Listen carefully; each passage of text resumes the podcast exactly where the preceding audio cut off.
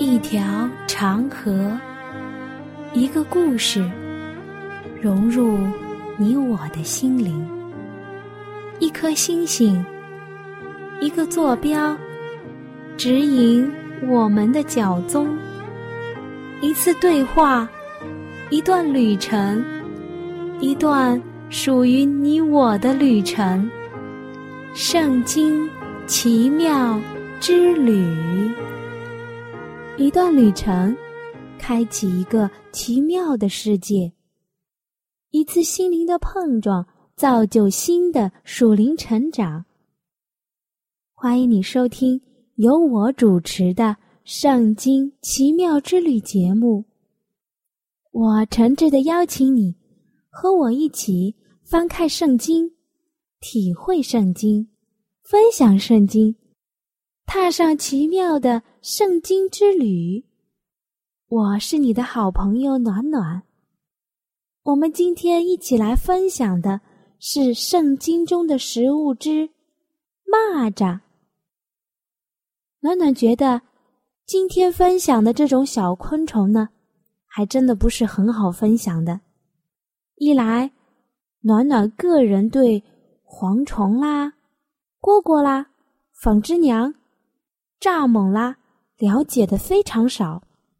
其次，在暖暖的印象当中，这种小小的昆虫虽说以前啊非常常见，可是把它当成食物，还真的是缺乏勇气呢。所以我实在不知道它的味道是什么样子的。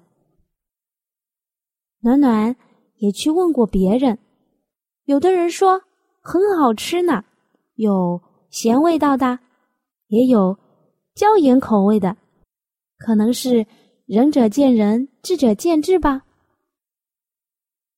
那今天的这次旅行，若是在介绍蚂蚱有不同意见呢，你也可以写信告诉我。好了，那就开始我们的节目吧。蚂蚱在词典中的解释呢，和蝗虫是一样的。若是你在上网的时候搜索“蚂蚱”，那电脑跳出来的解释呢，就是蝗虫了。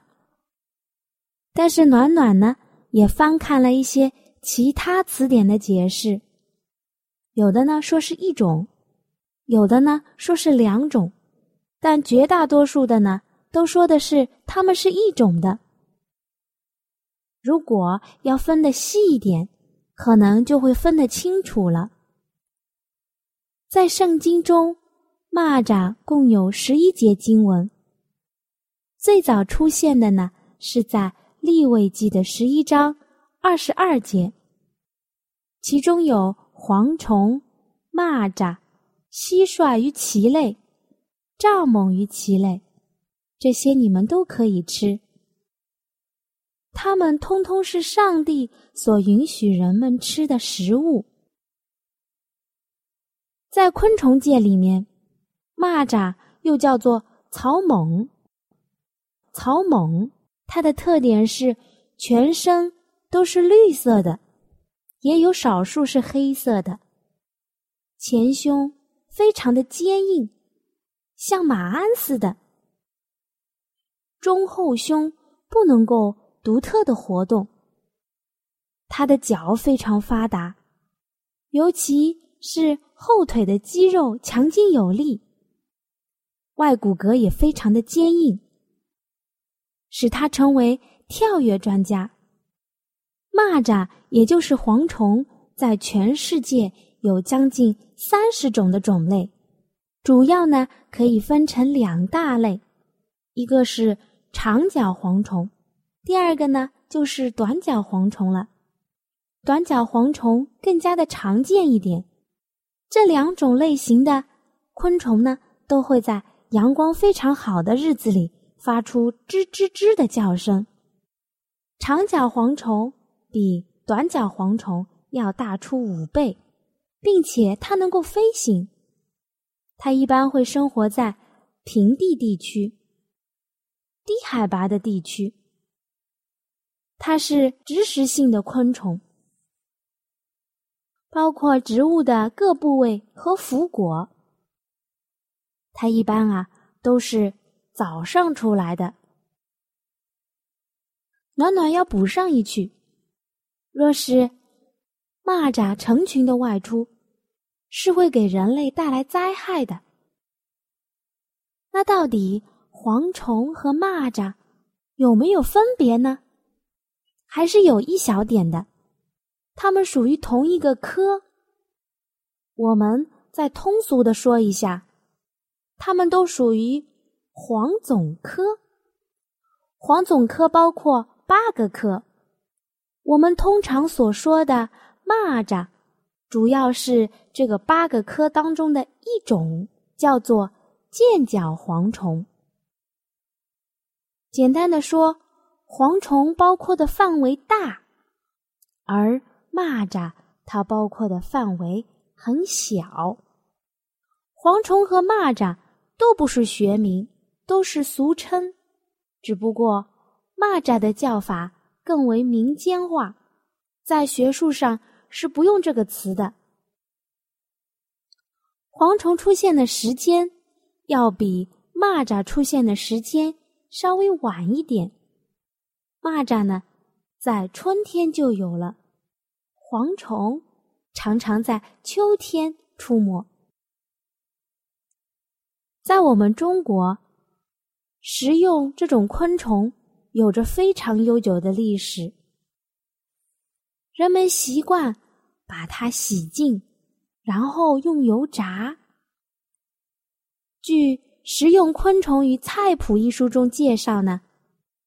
蚂蚱体内含有蛋白质百分之七十三点五，氨基酸有十八种，还有维生素 B 一、B 二、A 胡萝卜素和丰富的多种维生素，四种的脂肪酸和丰富的微量元素，在全世界都有类似制作这种昆虫的习惯。它的肉质松软，味道像有一点虾。在各大的宾馆、饭店都有油炸蚂蚱这样的菜肴，据说啊，深受消费者的青睐。在我们中国，除了用它做食品外，还可以做药的，并且还留下了。治病的良方，在《本草纲目拾遗》当中说，将这样的昆虫烘干，把它研成细末，每天要服三克，一日三次，可以治疗破伤风。如果用糖一起服用，可以治疗小儿的惊风。因为啊。研磨后的蚂蚱粉有治痉挛、息内风的作用，但是以上暖暖所说的呢，都是治表的方法。还有两种汤啊，暖暖来说一下：是将蚂蚱捉十个，然后呢加上钩藤草十五克、薄荷十克，加上水煎服，可以呀。用于惊风发热、抽搐等症状。而如果捉了三十只蚂蚱，加水煎汤，分三次服用，那可以治疗百日咳、咳嗽、气喘等等。你是不是也没有想到，原来这么个小小的东西，还可以治疗一些疑难杂症呢？真的是好神奇呀！暖暖呢，再来普及一下其他小小昆虫的区别，你就当增长一些知识吧。蛐蛐儿是指蟋蟀，到了秋天，在凉爽的夜晚当中会听到它们的叫声，一般是灰褐色的。蝈蝈，它长得有点像蝗虫。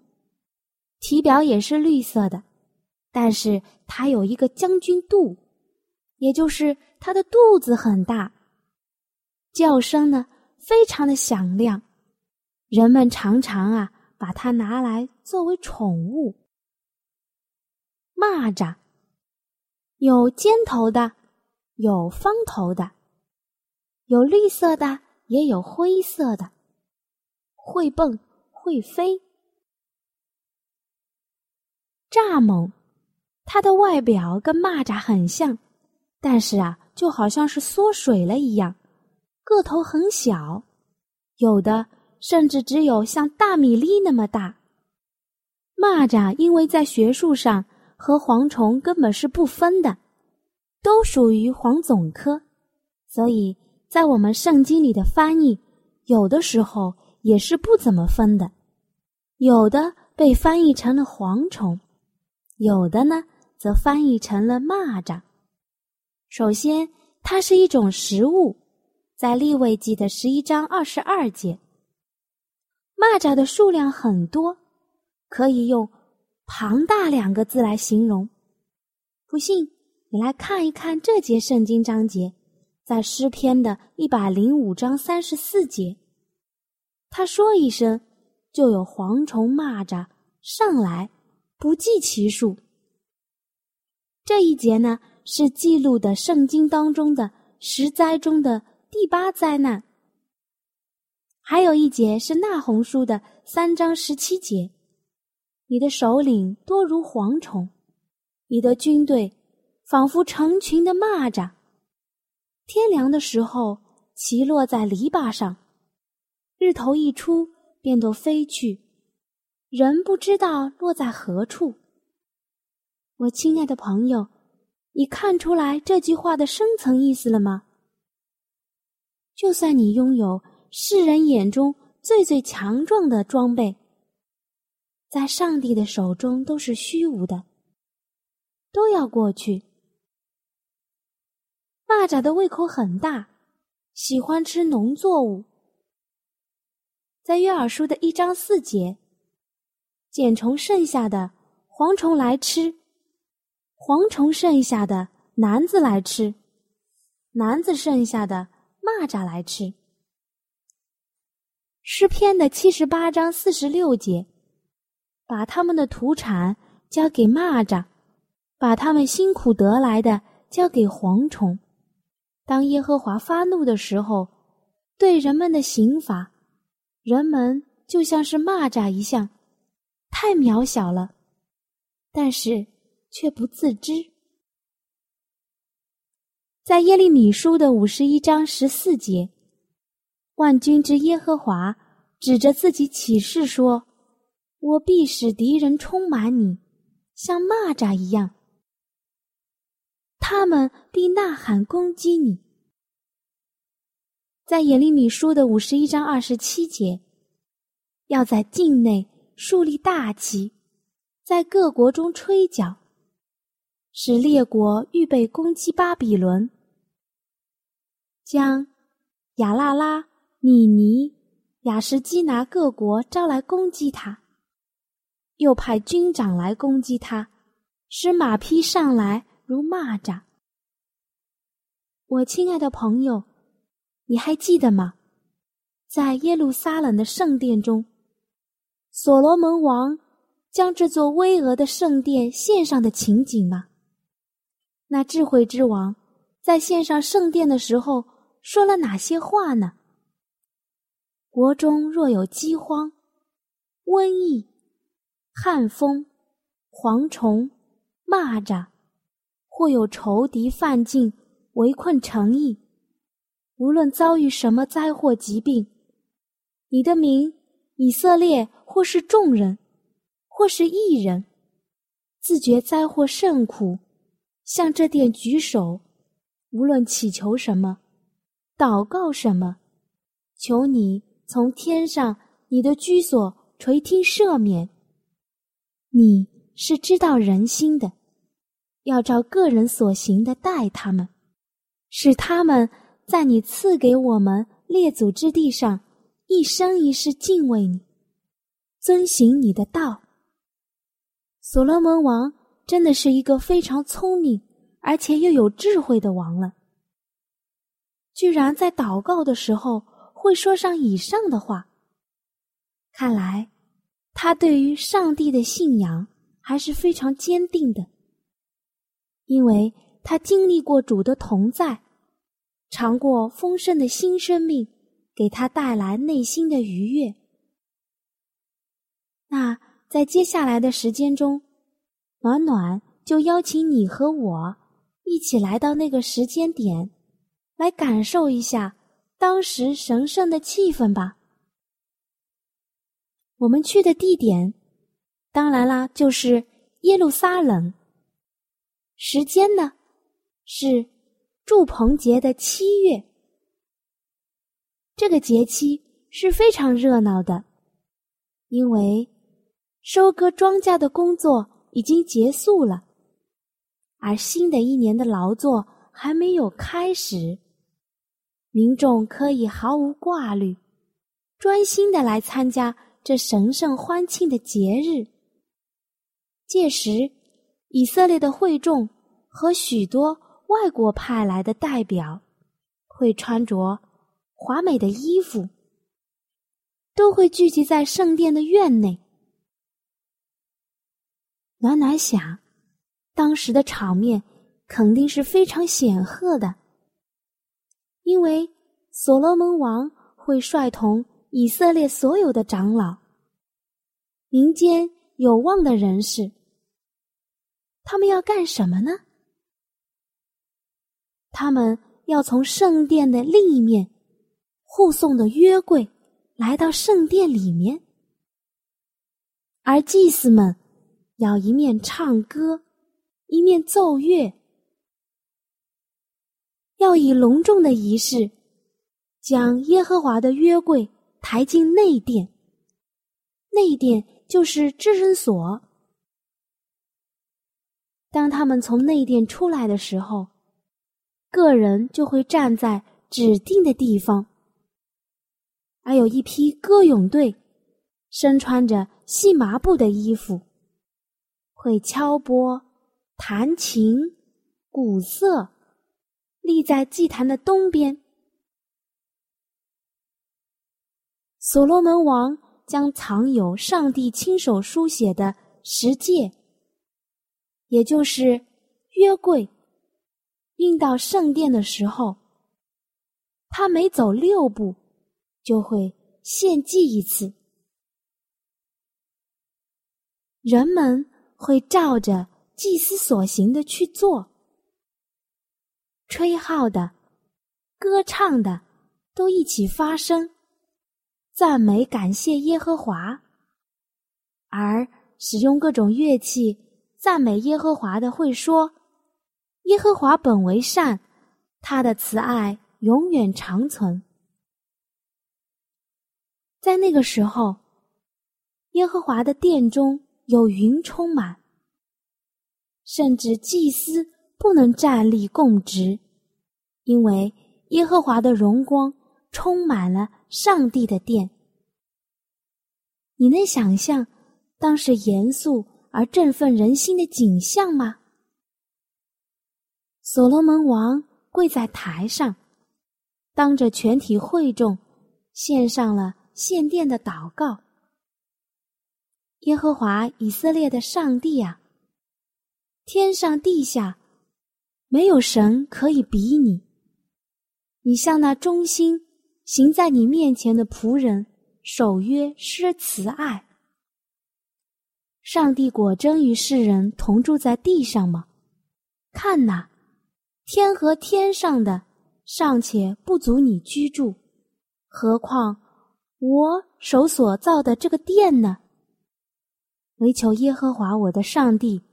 垂顾仆人的祷告，俯听仆人在你面前的祈祷呼吁，愿你昼夜看顾这殿，就是你应许立为你名的居所。求你垂听仆人在此处祷告的话，你仆人和你名以色列向此处祷告的时候，求你从天上垂听而赦免，因为。王的祷告词很长，如果你有兴趣的呢，你可以翻看一下圣经，在历代之下的六章。所罗门祷告完毕，就有火从天上降下来，烧尽了燔祭和别的祭。祭司不能进入圣殿，因为耶和华的荣光充满了。以色列众人看见，就在铺石地上匍匐叩拜，称耶和华说：“耶和华，你本为善，他的慈爱永远长存。这称为我名下的子民，若是自卑、祷告、寻求我的面，转离。”他的恶行，我必从天上垂听，赦免他们的罪，医治他们的地。我必睁眼看，侧耳听，在此处所献的祷告。现在我已选择这殿，分别为圣，使我的名永在其中。我的眼，我的心也必常在那里。历代之下七章十二到十六节，这是暖暖非常喜欢的一段圣经章节。暖暖想，如果以色列人保持效忠上帝，那这座辉煌的殿宇到现在还是存在的。它要作为上帝特别眷爱他选民的永久性的标志。上帝说。还有那些与耶和华联合的外邦人，要侍奉他，要爱耶和华的名，要做他的仆人，就是反守安息日不干饭，又持守他约的人，我必领他们到我的圣山，使他们在祷告我的殿中喜乐，他们的翻祭和平安祭，在我台上必蒙悦纳。因为我的殿必称名万民祷告的殿，以赛亚书的五十六章六到七节。可是，事实上是怎么样的呢？主耶稣基督在他升天前曾经说过：“这辉煌的殿宇，每一块都要毁坏，所砌的石头一块都不在一块上。”多么惨烈的结局！城里的人被刀剑毁灭，血流成河；而巍峨的殿宇被焚烧殆尽，成为废墟。那为什么会这样呢？你我都要思考这个问题：是主不爱我们吗？他掩面不看我们吗？还是我们自己的原因呢？这个问题是暖暖在这个节目当中所提出的一个。我们在家的时候可以好好的思考这个问题。这个问题是问你，同样也是问我的。我亲爱的朋友，旅程就要结束了。当我们正沉浸在对荣美圣殿感慨的时候。我想问一问你，所罗门王当时的态度是怎么样的呢？他对圣物的恭敬，让自己谦卑，以及他高举无穷之创造主的行为，这一切都是值得效法的，是他品格上的优点。我们无论是参加公众，或者是个人的礼拜，在向上帝献祷的时候，在他面前祈求的时候，是我们的特权。我们的模范耶稣曾经跪下祷告，在路加福音的二十二章四十一节，论到他的门徒也有记载说，他们都跪下祷告。保罗说。我在父面前屈膝，以斯拉在上帝面前陈列以色列的罪，也是双膝跪下。但以理要一日三次双膝跪在上帝面前，在但以理书的六章十节。我亲爱的朋友，我们今天一起分享的是一个小小的昆虫。昆虫虽然小，但是主亲手所造的。它虽然小，主也给它适合它的双脚和嘴巴。它虽小，但是若是聚集起来，可以让我们人类丧失一年的口粮，可以造成人类的饥荒。当我们跪在上帝面前的时候，是不是就像这小小昆虫一样？你我当用什么样的态度来敬拜我们的主呢？在安息日无故的缺席。或者是很晚才到圣殿当中，在聚会的时候舍不得将自己的手机关掉，因为你还有在世界上没有完成的人情世故，在圣殿中不谨慎的言语、不符合的举动、不得体的衣服，是不是有这样的行为呢？要知道。上帝是轻慢不得的。凡是敬拜上帝的人，必须要用心灵和诚实拜他，因为父要这样的人拜他。在约翰福音的四章二十三节，上帝虽然不住在人手所造的殿中，但他却以他的灵格尊荣他子民的聚会。他已经应许。当我们聚集来寻求他的时候，承认自己罪的时候，彼此代求的时候，他就遣他的圣灵与我们同在。但是要有一点，凡聚集来敬拜他的，就必须放弃一切的恶事。他们若是不用心灵和诚实来敬拜他，他们聚集礼拜便是枉然的。主曾经说过：“这百姓用嘴唇尊敬我，心却远离我，所以拜我的也是枉然。”马太福音十五章八到九节。若是你今天听完暖暖的这期节目有感触的话，你就向主倾心吐意，将自己的房门关上。安静的跪在上帝的面前，我想主不会丢弃每一个真心来信靠他的人。愿主帮助你我，阿门。喜欢今天的节目吗？若是您错过了精彩的部分，想再听一次，可以在网上重温。我们的网址是 x i w a n g r a d i o。希望 Radio，或是找旺福村也可以找到。记得把好东西介绍给您的朋友，与他一起收听。